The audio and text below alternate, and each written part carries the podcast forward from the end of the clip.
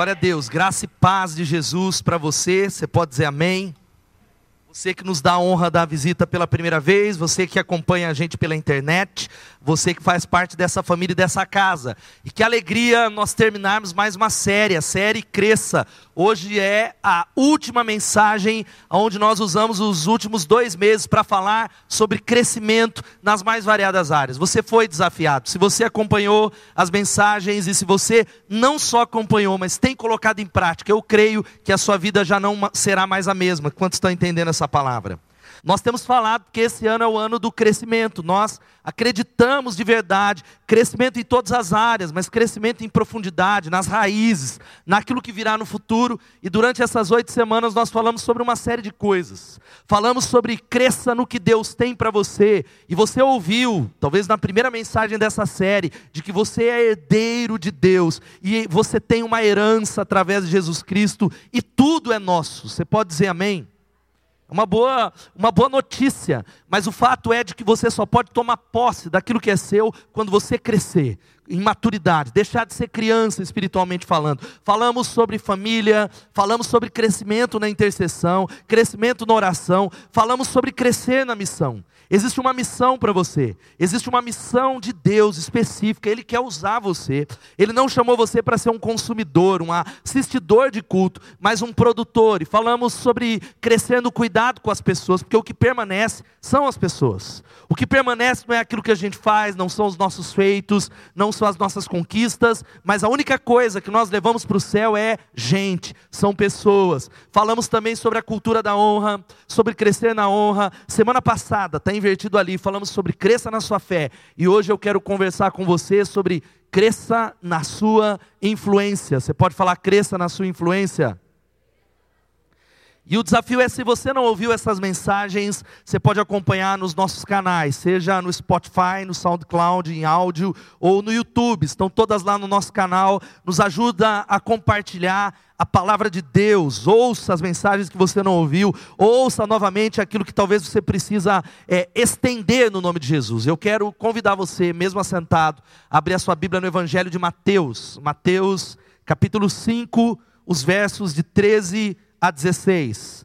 Mateus 5, de 13 a 16. Eu tenho uma palavra, como eu falei nessa manhã, importante, e vou pedir também novamente, só para diminuir um pouquinho essa bem do meio aqui. Estou ficando cego como Saulo no caminho de Damasco, mas só um pouquinho, um pouquinho, glória a Deus.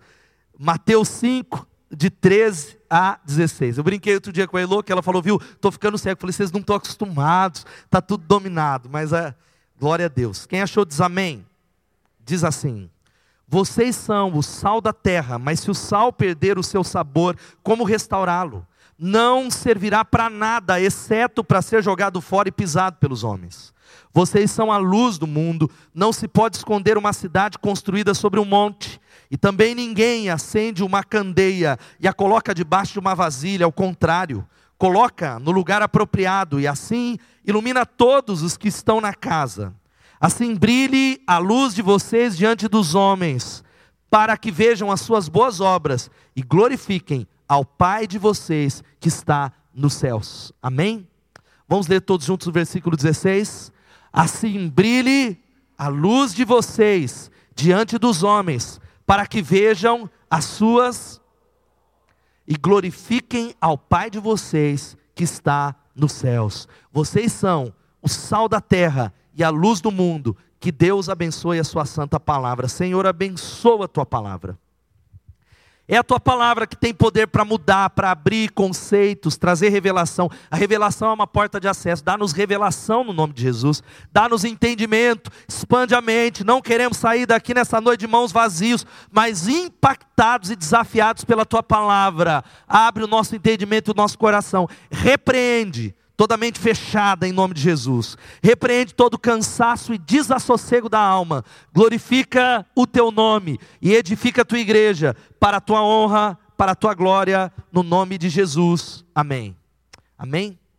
todo o ministério de Jesus, preste atenção, é e será de conceitos transferíveis. Ou seja, aquilo que você tem, aquilo que você é e aquilo que você passa para as pessoas. O ministério de Jesus nas Escrituras tem a ver com isso, é transferir. E o que é que nós transferimos? Aquilo que somos, aquilo que temos, aquilo que nós recebemos, celebrar e repartir. E Jesus, nesse texto, ele traz uma palavra sintomática e poderosa para nós. É uma palavra de reflexão, não só para a juventude, não só para pais de família, mas uma palavra para a igreja. Quantos são igrejas aqui? Digam amém. Você é a igreja.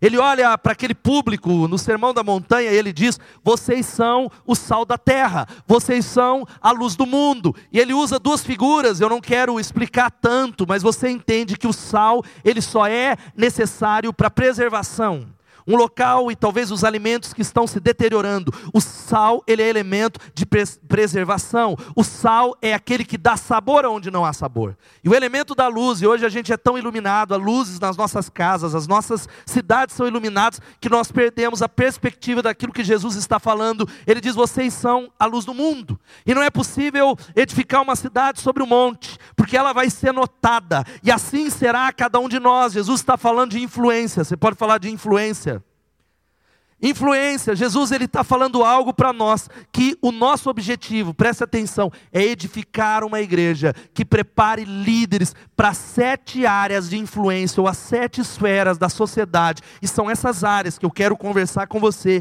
que eu quero explicar, que são capazes de trazer mudança para uma cidade, para uma nação, para uma família, para uma igreja, uma revolução das nações. Agora olha aqui para mim, ele chama você, porque você é a igreja, para ser sal fora do saleiro, para ser luz, para iluminar, para ser uma influência onde você está no nome de Jesus. Quem está entendendo, diga amém. Nós somos chamados para fazer a diferença. Você é diferente para fazer a diferença. Agora pergunta: é aquilo que eu quero responder nessa noite é o seguinte: se os discípulos não ocuparem esses espaços, que são os espaços dessas sete áreas que mudam, porque essas sete áreas de influência, que eu vou explicar para você, talvez você não conhece esse termo, esse conceito, que é chamado de sete montanhas, ou sete esferas, são as áreas que estão moldando o que você pensa, o que você veste, o que você vê, os seus valores, os valores culturais, os valores da família, a maneira com que nós enxergamos o mundo. A sociedade é dominada dominada por esses lugares. E se os discípulos não ocuparem esses espaços, ele será ocupado. Se os discípulos não se posicionarem como Jesus falou, vocês precisam ser a maior influência desse mundo. É através dos valores do céu, porque nós acreditamos nos valores do céu. Quem crê nisso, diga amém.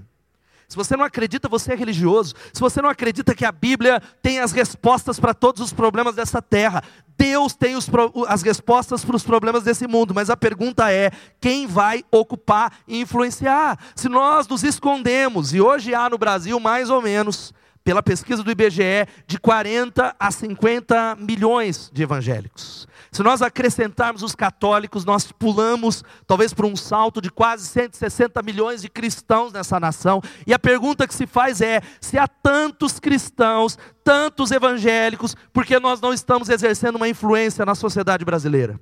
Por que, que a criminalidade tem aumentado? Por que, que a violência tem aumentado? Por que, que a desigualdade social tem cada vez mais, não diminuído, mas aumentado? Por que, que nós estamos vendo um tempo e uma sociedade dividida? E a pergunta é: grupos minoritários, menores do que nós, menores do que os discípulos nessa nação são aqueles que estão ditando as regras, estão moldando a cultura. A pergunta é: por quê? E você deveria talvez responder isso. Porque em Piracicaba a cidade não está mudando. Sabe qual que é a resposta? É porque nós nos escondemos. Porque eu e você nos fechamos na montanha da religião, dentro do saleiro, e ficamos com as nossas canções, nós adoramos, com os nossos acampamentos, com as nossas escolas bíblicas dominicais, com as nossas músicas, numa cultura fechada, e o fato é de que nós temos visto os valores sendo invertidos. Mas sabe qual é o desafio para nós? É uma palavra de reflexão para levar você a pensar nessa noite, se arrepender. E eu prometo, como eu falei nessa manhã, que eu vou chegar numa parte prática para você,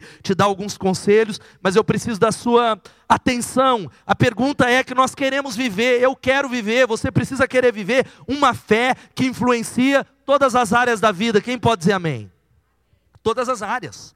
Aquilo que eu penso, como eu, eu lido com o meu dinheiro, como eu lido com a criação de filhos, como eu enxergo a vida, porque se ela não molda, ela não é uma fé verdadeira, se ela não é uma fé que talvez influencia você, as suas ideias e resgata a maneira com que você enxerga a vida, e a pergunta é, pastor, como a gente pode transformar a nossa cidade, a nossa nação? Como nós podemos mudar?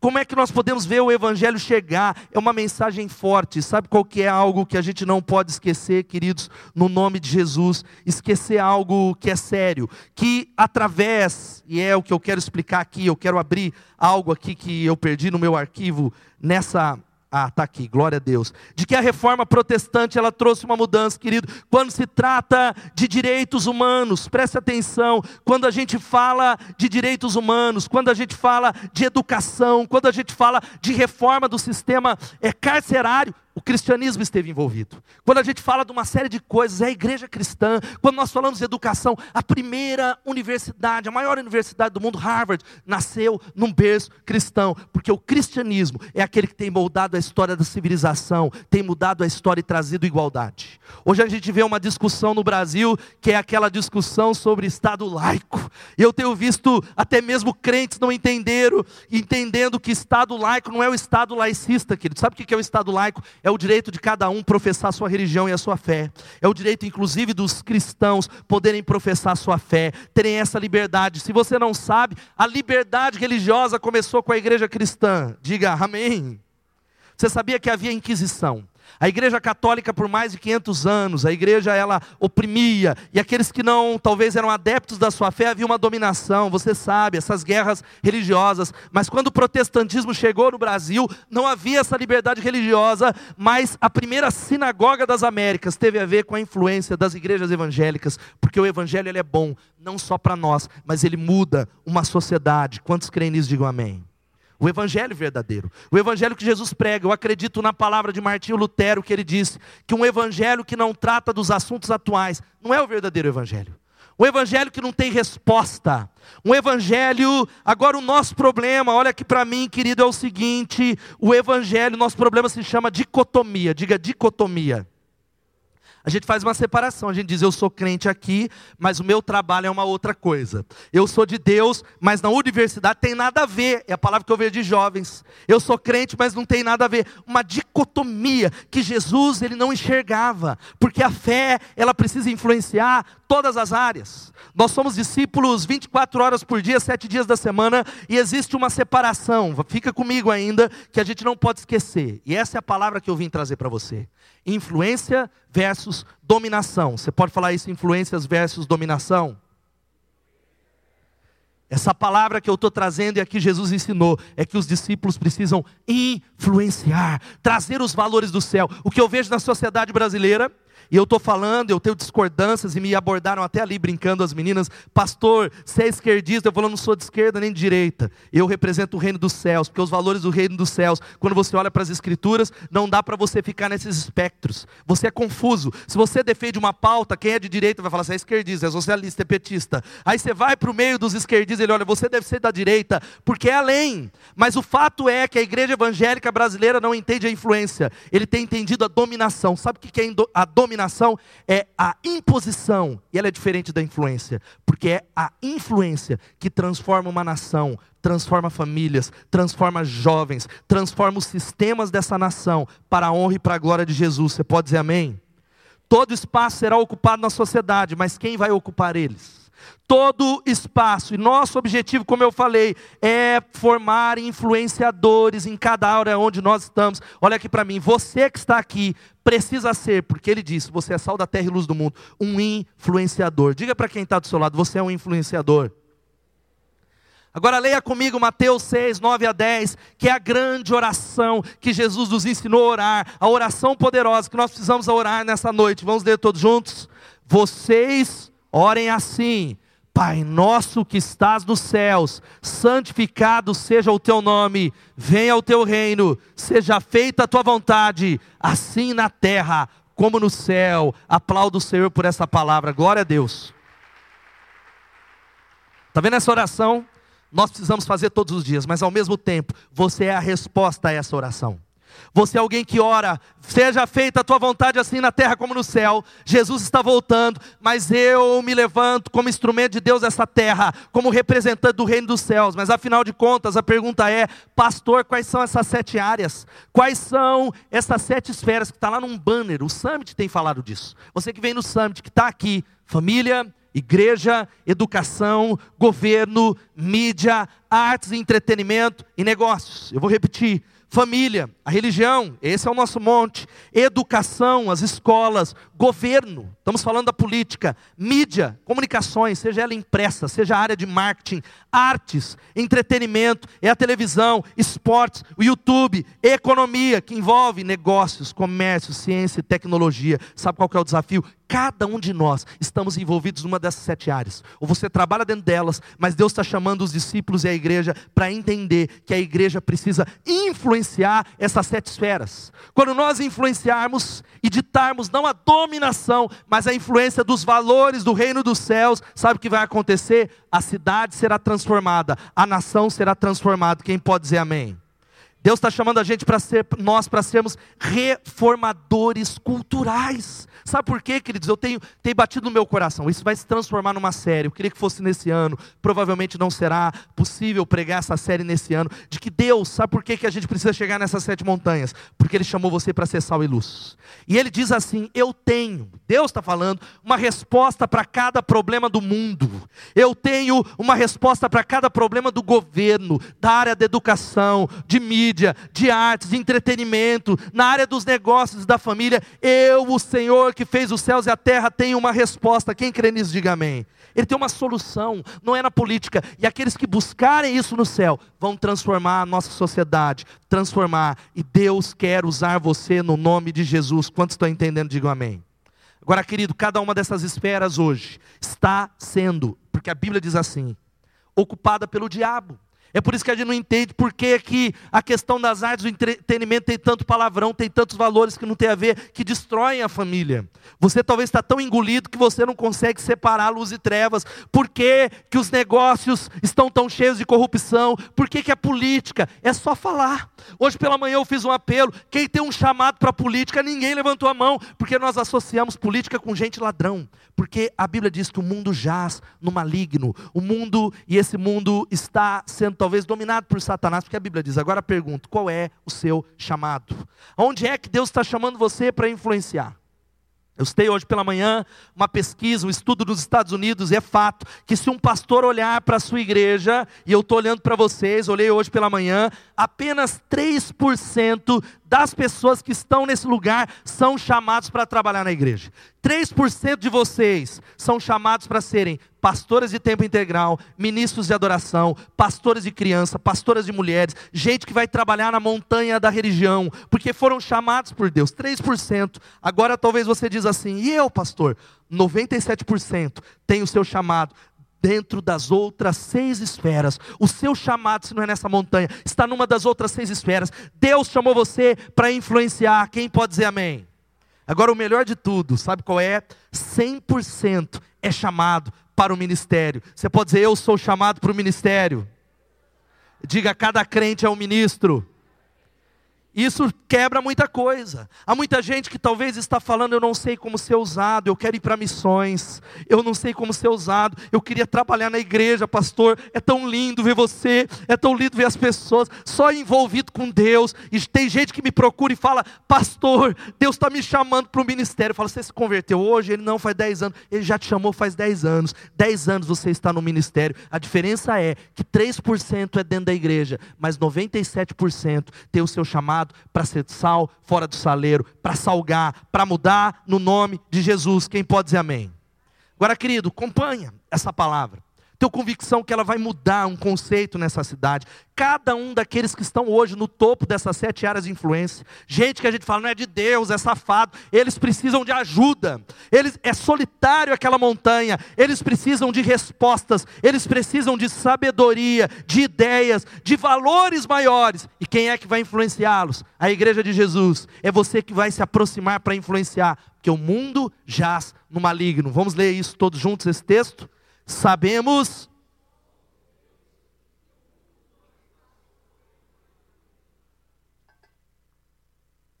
Você não está sob o poder do maligno. Nós somos de Deus. Glória a Deus. Vamos ler a palavra com um pouco de convicção, falar a palavra. Sabemos e que o mundo todo está sob o poder do maligno. Uma outro texto diz jaz no maligno. Você não pode esquecer.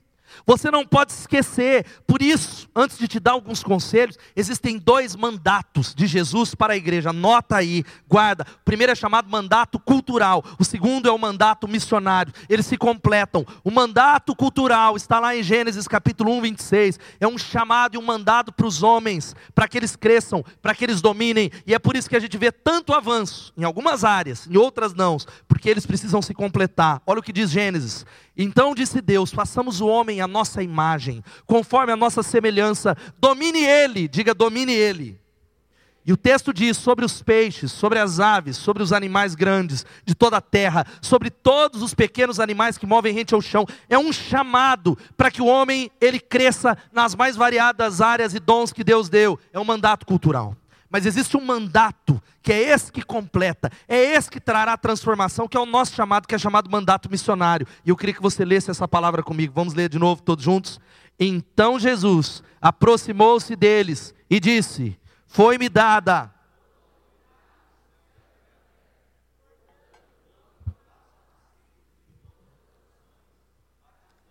nome do Pai, do Filho e do Espírito Santo ensinando-os a obedecer a tudo que eu lhes ordenei, e eu estarei sempre com vocês até o final dos tempos. Louvado seja o nome de Jesus. Esse é o nosso chamado, esse é o nosso negócio, gente. O nosso negócio não é fazer festa na roça, o nosso negócio não é fazer conferência, o nosso negócio, tudo isso é meio. O nosso chamado, e o chamado é o seguinte, que está ali escrito: discípulos de todas as, de todas as, ele nos chamou, ele chamou você para discipular todas as nações. E aqui eu tento amarrar minha mensagem. A palavra é o que é, pastor, uma nação discipulada. É uma nação que abraça e promove os valores cristãos.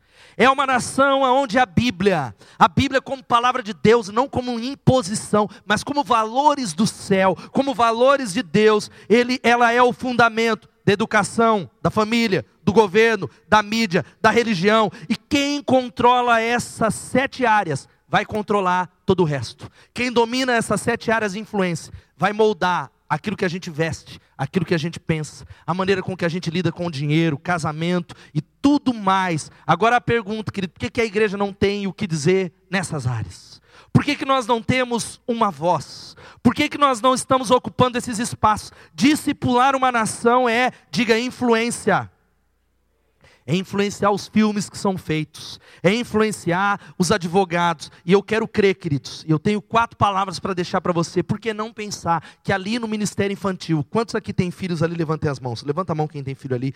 Está lá os futuros presidentes, senadores, deputados, aqueles que vão influenciar a área de cinema, de artes e entretenimento. Por que não crer nisso? Dá um glória a Deus. Você não acredita, né, irmão? Eu creio estão ali. Nós precisamos discipular. E eu quero deixar para você como é, pastor, a pergunta que eu respondo. E aqui está um dado: 8% da população, que estão os cabeças dessas sete áreas, influencia e determina a nossa cultura. Eu não quero ser manipulado, porque Deus me chamou para sal e luz. Quantos creem nisso? Diga amém. Eu não posso ser levado pela onda. Jovens estão sendo engolidos, porque Deus os levantou para ser cabeça e não cauda. Não no sentido financeiro, que é o que eu ouço as igrejas pregarem, mas no sentido da influência cultural, porque nós servimos a um Deus que tem criatividade, ideias para revolucionar a nossa sociedade. Pergunta é, pastor, como a gente pode crescer em influência e ocupar essas sete esferas? Quatro palavras eu quero deixar para você. Em primeiro lugar, integridade. Você pode dizer integridade? Fale mais alto, integridade. Querido, só pode ser relevante nesse mundo e ser sal e luz, mudar a realidade, aquele e aquela que tem um comprometimento inabalável, inegociável com uma palavra que se chama integridade. Isso é o que está em falta, infelizmente, não só naqueles que estão lá fora, mas dentro daqueles que fazem parte da igreja, dentro daqueles que talvez se dizem discípulos de Jesus. É o que está lá em Provérbios 10, 9: quem anda com integridade anda com segurança, mas quem segue veredas tortuosas será descoberto. A Bíblia está dizendo que integridade é o compromisso inegociável do discípulo. Sabe o que é ser inteiro? Sabe o que é ser íntegro? É talvez não se corromper É começando, você que talvez diz que a, o grande problema do Brasil é um problema de quê? Corrupção. Você sabe que o problema das nações, não é só do Brasil, mas da nossa nação, é um, desculpe, é um problema de integridade. É um problema de gente que está roubando, de gente que não é inteiro, de gente que fala uma coisa, mas pensa outra. Mas não é um problema que só lá não, é um problema nosso. É gente que fala que vai e não vai. É gente que fala que vai fazer e não faz. É gente que diz eu vou na célula, mas não vai. É gente que diz, olha, eu vou é burlar o imposto de renda. É gente que engana o próximo. É gente que não tem palavra. É gente que tem palavras de barro. Gente que não tem compromisso. Gente que não lida com dinheiro. Gente que faz gatunete. É gente que racionaliza dizendo, mas é 200 reais, a net é rica, o sinal está no céu, então eu posso fazer isso. É gente que está fazendo uma série de coisas, racionalizando e vendendo a integridade, porque não entenderam ainda o compromisso inabalável com a integridade. Eu já contei essa história inúmeras vezes na Bethesda, acontecida há muito tempo. Um jovem estava numa dessas hamburguerias, e era a troca do dinheiro, e o gerente colocava o dinheiro num, num, daqueles papéis lá que os lanches vão, e por engano, ele entregou, em vez de entregar o lanche para o rapaz, ele entregou a sacola do dinheiro do dia todo, que era uma, uma quantia muito grande. Ele ficou desesperado. Aquele jovem estava acompanhado de uma moça, e aí ele abriu e falou: Nós vamos devolver. E ele devolveu. O gerente celebrou e falou: Aqui está o homem mais íntegro, o homem mais honesto dessa cidade. Olha, eu vou chamar o jornal da cidade, a televisão, para fazer uma reportagem. E aquele moço falou: Pelo amor de Deus, não faça isso, porque essa moça que está comigo, ela é minha amante, não é a minha mulher. E é o que eu tenho visto. Gente que é íntegro numa área, mas na outra não é. Gente que talvez é certo com dinheiro, mas tem problema com a palavra. Nós precisamos de homens e mulheres como o profeta Daniel. Eu não preciso especificar um estadista, um político que fez a diferença. Quem pode dizer amém? É falta de integridade com Deus. Você está no culto e você está no celular. Você está no WhatsApp. É falta de integridade com Deus, filho. É com Deus. A gente acha que integridade é o Paulo não está vendo o que eu estou fazendo, a minha esposa não está vendo, então aqui eu posso, pastor não está vendo. É com ele. Sabe que a integridade é a qualidade daquele que é inteiro. Não é pessoas perfeitas, que tem a ver com coerência. O que eu falo, o que eu digo, o que eu mostro, tem a ver com assumir uma posição para com a verdade. Uma pesquisa que foi feita, presta atenção, por empresários e CEOs, saiu na revista Exame há alguns anos. A característica principal procurada por eles, sabe qual é? Integridade integridade. Integridade no seu trabalho. Você é íntegro. Seu patrão pode confiar que se ele não tiver durante um mês, você vai trabalhar. Você é alguém que quando seu patrão fala, ó, oh, estou me ausentando, um mês, você é alguém que vai trabalhar. Talvez o, o seu quilo aí você consegue, talvez a sua balança ela é honesta. Você é alguém que tem um compromisso diante de Deus para mudar essa nação. Quem pode dizer amém? Agora a gente está numa crise de integridade que a gente não sabe mais o que é certo e o que é errado. A incoerência é o cerne do mau caráter. A coerência é o cerne do íntegro. Influ, incoerência é esse cerne, porque integridade, agora é uma pergunta, queridos. Por que, que integridade e política são opostos? Porque os cristãos estão longe dessa área. Por que, que a gente começou dentro da igreja evangélica uma balela, uma mentira, uma besteira de Satanás, falando, crente não se envolve com política, entregamos para Satanás. Outros ocuparam os espaços. Agora, sabe o que a gente precisa? É de gente chamada para essa área. Gente que tem profundidade, gente que vai saber legislar, gente íntegra, gente de Deus, gente que busca justiça social. Quem pode dizer amém? Não é pastor evangélico que não foi chamado para isso. Eu falei outro dia para um pastor, todo respeito, irmão, você sabe que você é meu amigo, mas você está ouvindo, você tem que decidir, ou você é chamado para a montanha da religião ou para a política, não dá para fazer os dois. Aí ele, eu quero ser pastor, mas eu quero fazer lá. Sai do muro em nome de Jesus. Vai, pode editar e botar lá no Facebook, irmão. Vou arrumar problema com um monte de igreja evangélica. Louvado seja Deus.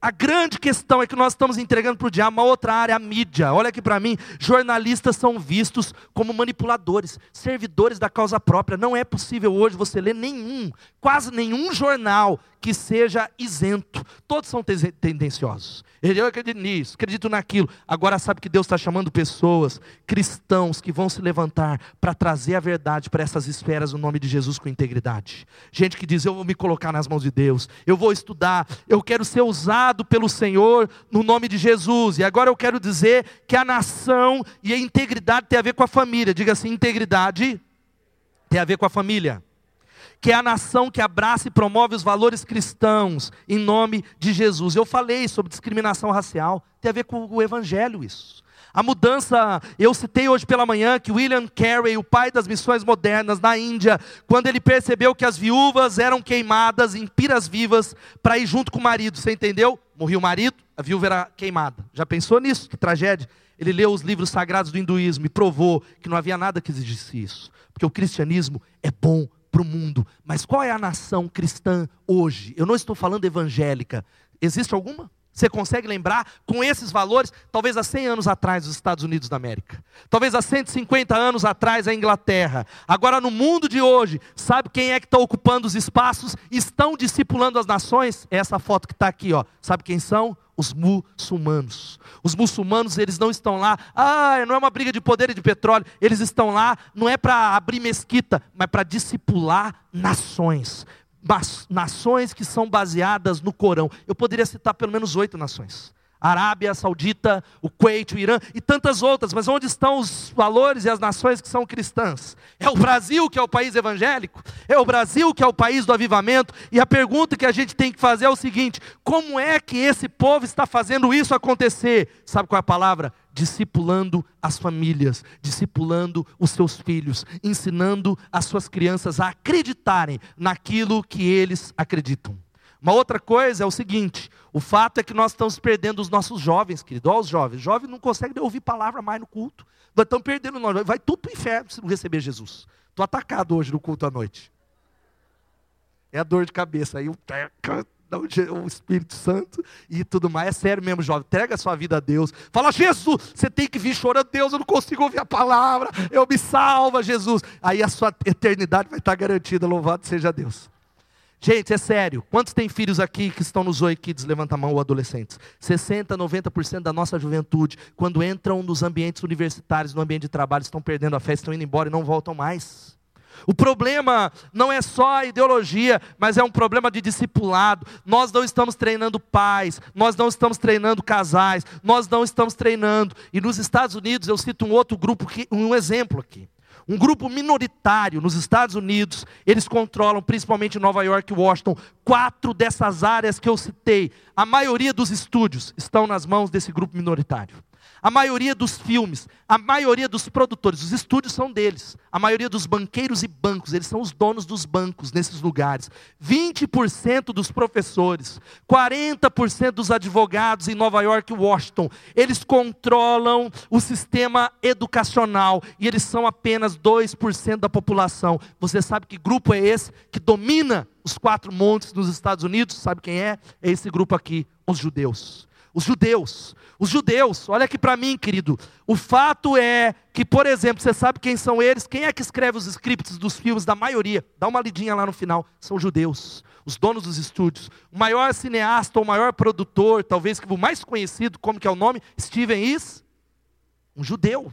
Talvez quando você pensa na área da ciência, qual é o nome que vem na sua cabeça? Albert um judeu, 25% dos prêmios Nobel estão nas mãos deles, 30% dos prêmios na área da ciência. E nesse grupo pequeno estão os cientistas mais renomados, os médicos mais renomados, os advogados mais renomados. Por quê? O que é que eles estão fazendo que nós não estamos fazendo? O que é que esse grupo pequeno, pequenininho, que está na Bíblia, que a Bíblia fala, e nós temos uma aliança melhor do que a deles? Você pode dizer amém?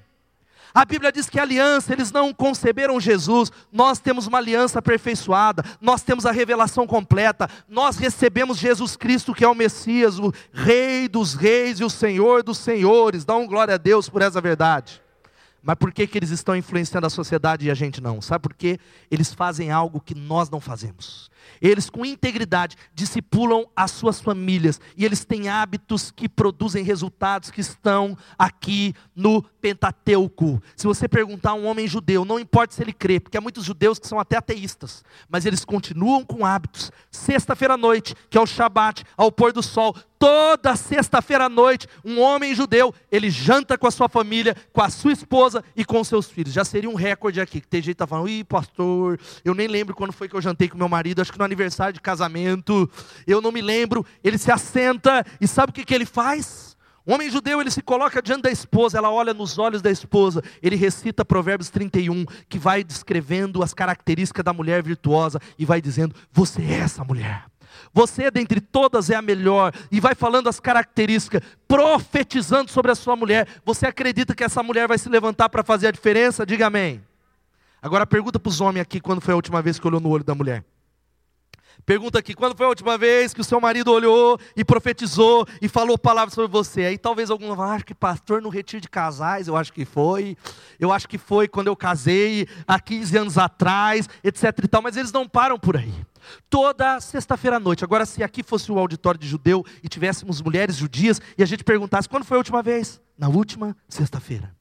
Eles olham e se assentam diante dos filhos, olhando nos olhos para as crianças, e eles olham e dizem assim: Você é um homem judeu, você é uma moça judia, e você está debaixo da aliança do Deus de Abraão, de Isaac e de Jacó, e por isso você foi separado por Deus para fazer a diferença, para mudar as nações. E a palavra de Deus vai dizendo que em nós seria bendito todas as nações da terra. E eles estão moldando uma cultura por causa da palavra integridade. E sabe o que a gente sabe fazer? É gritar com os nossos filhos: Levanta! Levanta, vai arrumar o quarto, miserável. Nós não aprendemos ainda o poder de abençoar os nossos filhos. Integridade. Segundo, diga serviço.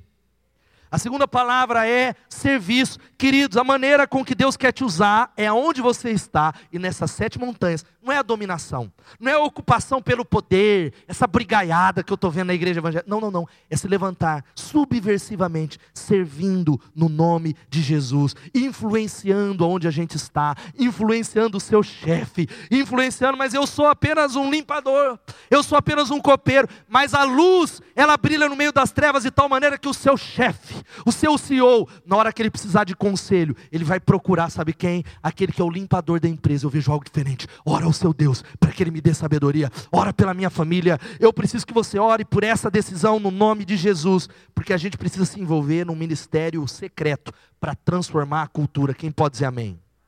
Mas é secreto não por medo, mas por sabedoria. Nós precisamos nos levantar para a glória de Jesus e começar a saber fazer o quê? E é o que eu falei nessa manhã no nome de Jesus: invadir a nossa cidade, servindo, servindo, servindo e servindo. Quem pode dar um glória a Deus? Servir, sabe o que? As associações de bairro a, sei lá, se participas das empresas. Os crentes têm que estar envolvidos com talvez associações de moradores de bairro, com todas as associações de pais, se envolvendo, para quê? Para servir no nome de Jesus. Mas nós precisamos aprender uma palavrinha que está aqui, sabe qual é? Servir em benefício de outros. Diga assim: servir em benefício de outros. Sabe qual que é o meu problema? Eu confesso. Sabe qual que é o nosso problema? Que a gente quer servir sim, a gente quer amar, mas para trazer para a igreja. Aí o cara não vem para a igreja, então não vou servir mais, porque eu quero que ele vá para o céu. E o mundo cheira de longe isso. Nós precisamos aprender a servir, não importa o resultado. Nós precisamos aprender a salgar e trazer a luz de Jesus, trazer justiça e falar: Eu amo você. Claro que eu quero que venha para a minha igreja, mas eu quero é servir. Servir em benefício dos outros. É a frase que eu ouvi que diz isso. Queria que você lesse comigo. Vamos lá. Não devemos tentar ser os melhores do mundo, devemos tentar ser Quantos estão entendendo, digam amém. Agora, a crentaiada que está aqui é os piores funcionários da terra, gente. Não é de todos. Eu tenho falado com empreendedores da igreja. Falou, pastor, pelo amor de Deus, eu não contrato ninguém da igreja. Pastor, eu não contrato mais crente, porque crente é o que chega mais atrasado, é o que pega testado. Ele só quer ficar orando no banheiro. Ele quer pegar testado, ele quer ir para acampamento, ele quer mudar o mundo, mas ele não trabalha, ele faz tudo menos trabalhar. Ele faz tudo, ele é legal, é gente boa, ele fala em línguas, ele só não trabalha, ele é o pior funcionário. Está na hora da gente mudar no nome de Jesus, para que essa cidade seja transformada. Quem pode dizer amém? Ei, você precisa ser o melhor funcionário onde você está. Você precisa ser o melhor aluno da sua classe. Você precisa ser a influência, porque o nosso chamado, essa aqui não é casa de consumo, mas é casa de produção. Ele não chamou você para consumir, mas para produzir. Você tem produzido? Você tem sido um discípulo entendido que o nosso chamado é sintetizado pelo chamado do nosso mestre que está lá em Marcos 10, 45. Pois nem mesmo o filho do homem veio para ser servido, mas para e dar a sua vida em resgate por muitos. Queridos, servir em primeiro lugar. A gente tem uma dificuldade em servir as pessoas, servir a igreja, servir a família, servir a sociedade. A gente quer saber o que a gente ganha em troca. E o fato é que servir em benefício de outros é ser o servo que o mundo escolhe. O mundo está procurando gente que serve em benefício deles no nome de Jesus. O Paulo já vai chegando aqui no nome de Jesus. Sabe qual é a terceira palavra? É essa. Terceira palavra, diga excelência. Primeiro, qual é a palavra integridade? A segunda é serviço, a terceira é excelência. Se você quer, e esse é o papel, treinar líderes. Eu quero como pastor. Deus tem dado tantas profecias nos lugares que eu tenho ido. Tem usado pastores, treinar líderes e gente, jovens e adultos e pais e líderes que vão ser influência para essas sete áreas, mas tem que estudar.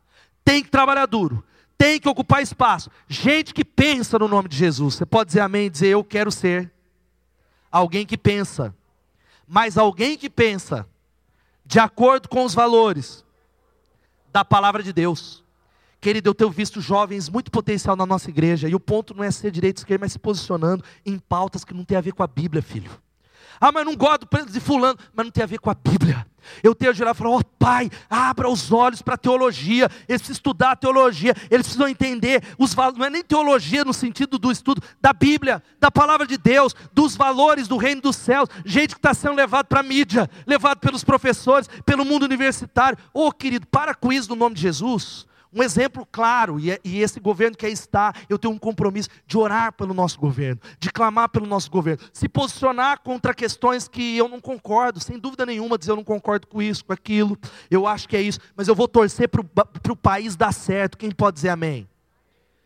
Eu sirvo o reino dos céus, eu vou orar. Um exemplo claro é a ministra, que tem sido tão criticada, ameaçada de morte, chamada Damares. Você sabe quem é a Damares? Tem gente que não sabe. Você nem sabe, você lê um blog, aí você fica falando, ah, ela é pastora. Não é pastora, filho. Ela é, ela foi pastora da igreja da Lagoinha, ela é ovelha de pastores que são meus amigos que a conhecem.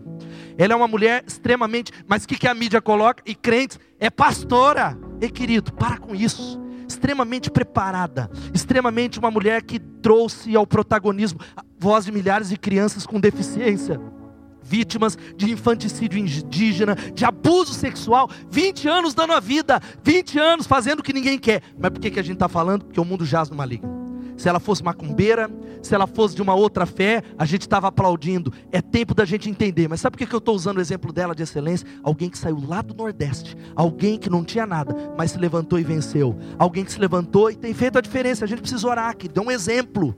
Mas você fala do que você não conhece. Você não conhece, você ouve lá, você lê os blogs, você ouve seus professores, e a gente só sabe rejeitar. Mas eu estou falando disso, que Deus quer colocar gente nesses lugares. Quem pode dizer amém?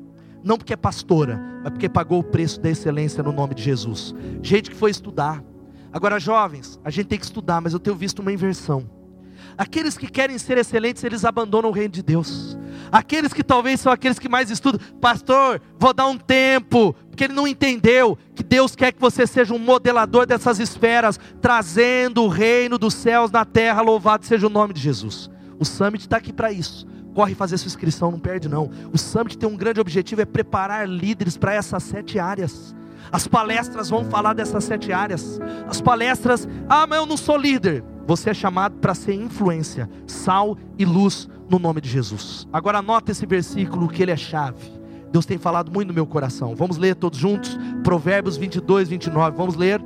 Você já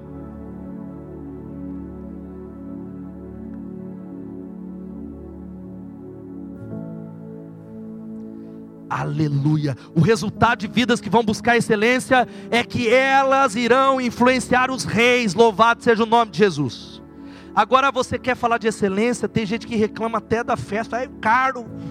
Gente que, querido, é mentalidade. Vou abrir um parênteses. Aí o cara veio, seis reais o pastel é caro. Querido, muda a mentalidade no nome de Jesus.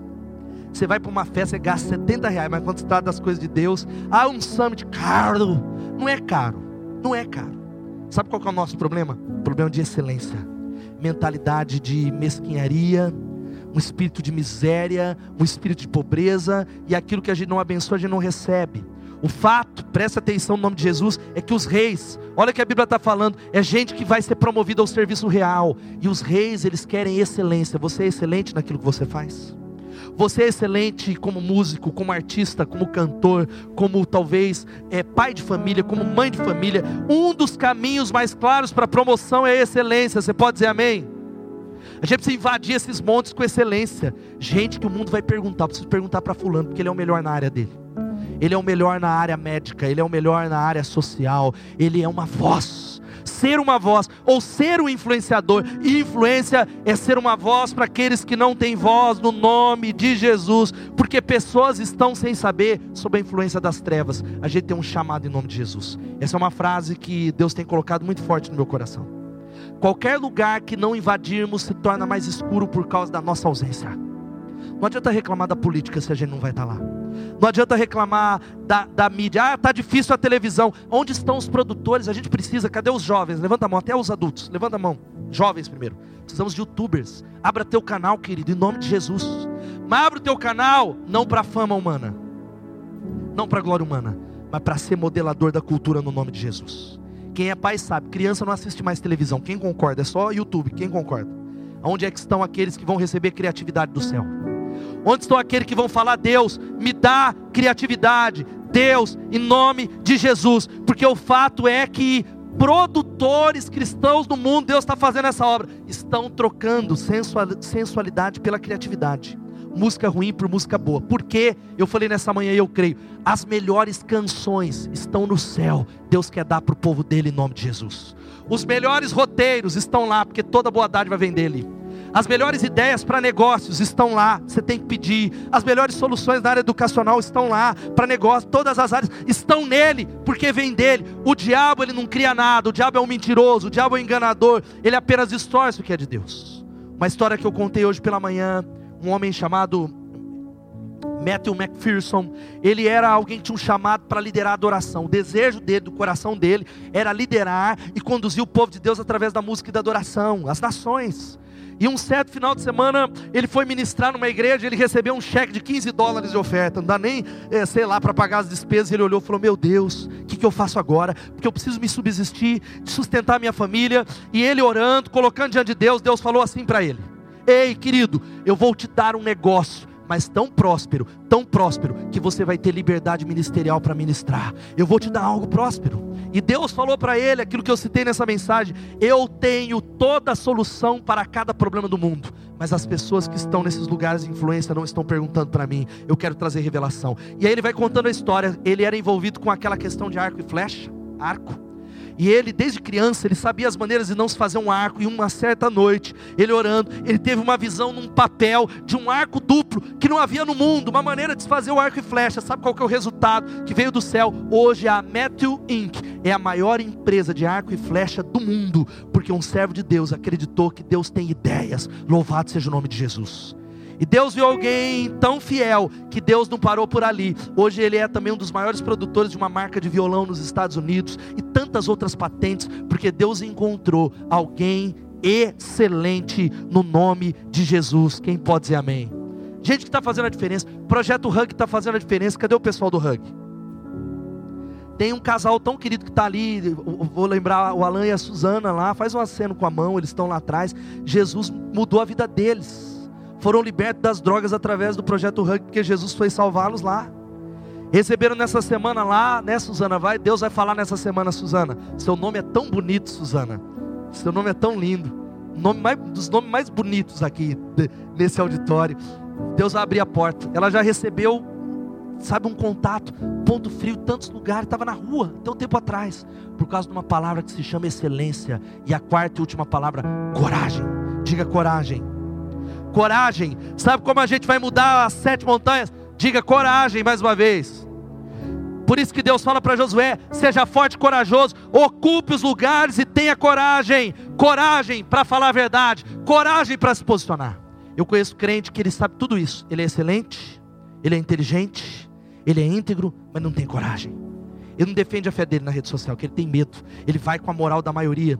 Ele quer ser relevante de acordo com o mundo, não de acordo com Deus, não de acordo com a palavra de Deus. E aí ele não é uma voz. Ele não é uma voz. Ele é a voz da multidão. E nós só seremos vozes quando nós falamos: Eu serei diferente para a glória de Deus. Eu serei uma voz para aqueles que não têm voz e para aqueles que estão na escuridão. Agora, sabe qual que é a chave? A chave se chama sabedoria. Diga sabedoria. Agora é coragem para confrontar os males dessa geração, de uma sexualidade distorcida, de dizer que a homossexualidade é pecado. É pecado. Agora a gente tem uma geração que não tem coragem de falar. Agora sabe qual é a diferença?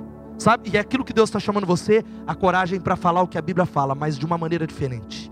O a parte da igreja evangélica que está gritando e falando isso é com uma espada na mão.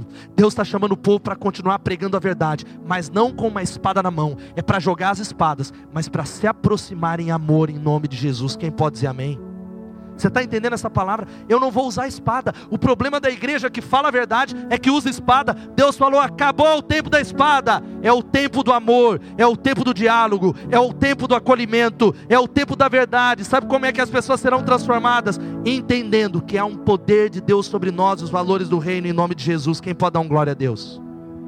Difícil essa palavra, mas a gente vive tempos tão difíceis de coragem, confrontar o sistema de crenças. E a pergunta é a seguinte aqui, queridão quem está influenciando sua escola? Quem influencia sua faculdade? Quem influencia o seu trabalho? Você é mais um lá. Deus chamou você para fazer a diferença lá, para ser alguém que vai influenciar a sua geração. Eu creio no nome de Jesus. Dá um glória a Deus, irmão. Pelo amor de Deus, creia pelo menos, mesmo que você não enxergue, pela, mesmo que a boca, pela fé. A fé não é o que a gente. Eu vou repetir. Deus chamou você para ser um influenciador da sua geração no nome de Jesus. Pela, filho, eu vou nos congressos que, e eu recebi uma mensagem essa semana do apóstolo Robert Dudu. Lembra do apóstolo Robert?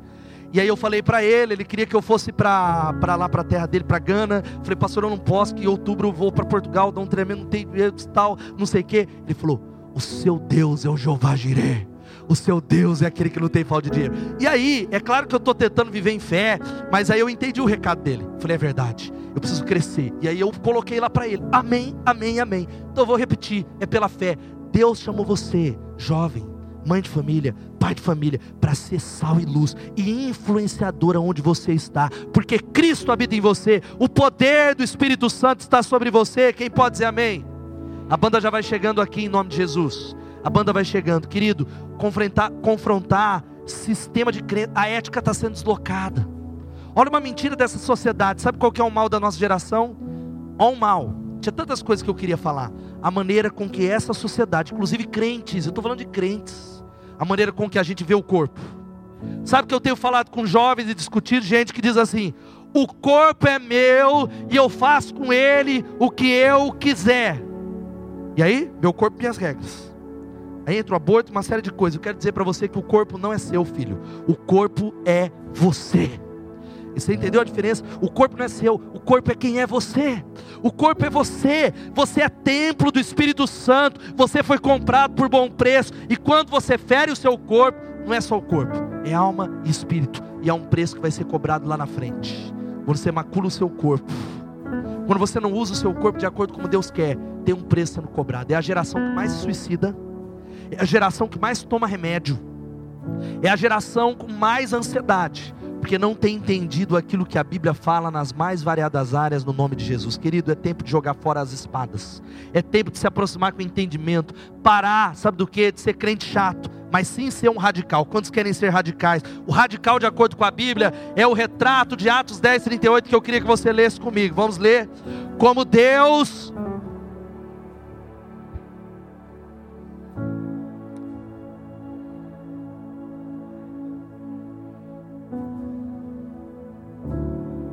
porque Deus, Deus é com você, a Bíblia diz, querido, no nome de Jesus. Deus é com você. Deus é com você, Ele está em você e Ele habita em você. Se levanta no nome de Jesus e na autoridade dele, crendo naquilo que Ele fez. Mas a gente tem que parar de ser chato, mas radical, como Jesus nos ensinou. Eu citei isso de manhã que os muçulmanos têm os xiitas e os crentes têm os chatos. Hoje, gente chata. É tempo de falar, eu serei radical. Sabe o que é um radical? Ele anda por toda parte fazendo bem, amando pessoas, amando, amando, amando, amando no poder de Deus.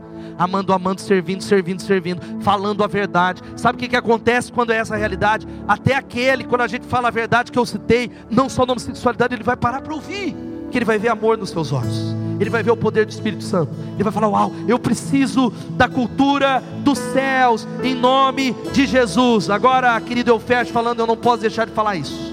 A gente precisa tomar posição para produzir para o mundo.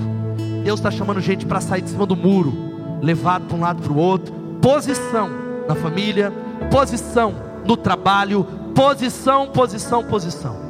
Sabe como Elias foi curado da depressão? O profeta Elias está numa caverna, em depressão, Deus deixa ele dormir, o alimenta, e aí Deus fala uma coisa para ele: agora levanta-te e vai ungir Eliseu, o seu supervisor, o seu sucessor. Levanta e vai ungir. Sabe o que a Bíblia está nos ensinando aqui? Está falando assim para Elias: a sua cura virá na produção. Quando você sair para fazer discípulo, você vai ser curado no nome de Jesus. Quando você se levantar para servir no nome de Jesus, sabe qual que é a nossa grande tristeza? Não perde esse meu final aqui, é porque a gente não produz, a gente é só consumidor. Você vem para o culto, recebe uma palavra, vem na conferência, chora, e pode chorar, irmão. Chora, alarga, mas vai embora do mesmo jeito, triste, porque você não é produtor. A nossa tristeza vem porque a gente não está produzindo. Nós somos consumidores que ouve, concorda, diz amém. Você pode ser um filho. Quantos são filhos de Deus? Diga amém. Mas ainda assim está comendo bolotas de porco, como o filho mais novo da parábola do filho pródigo.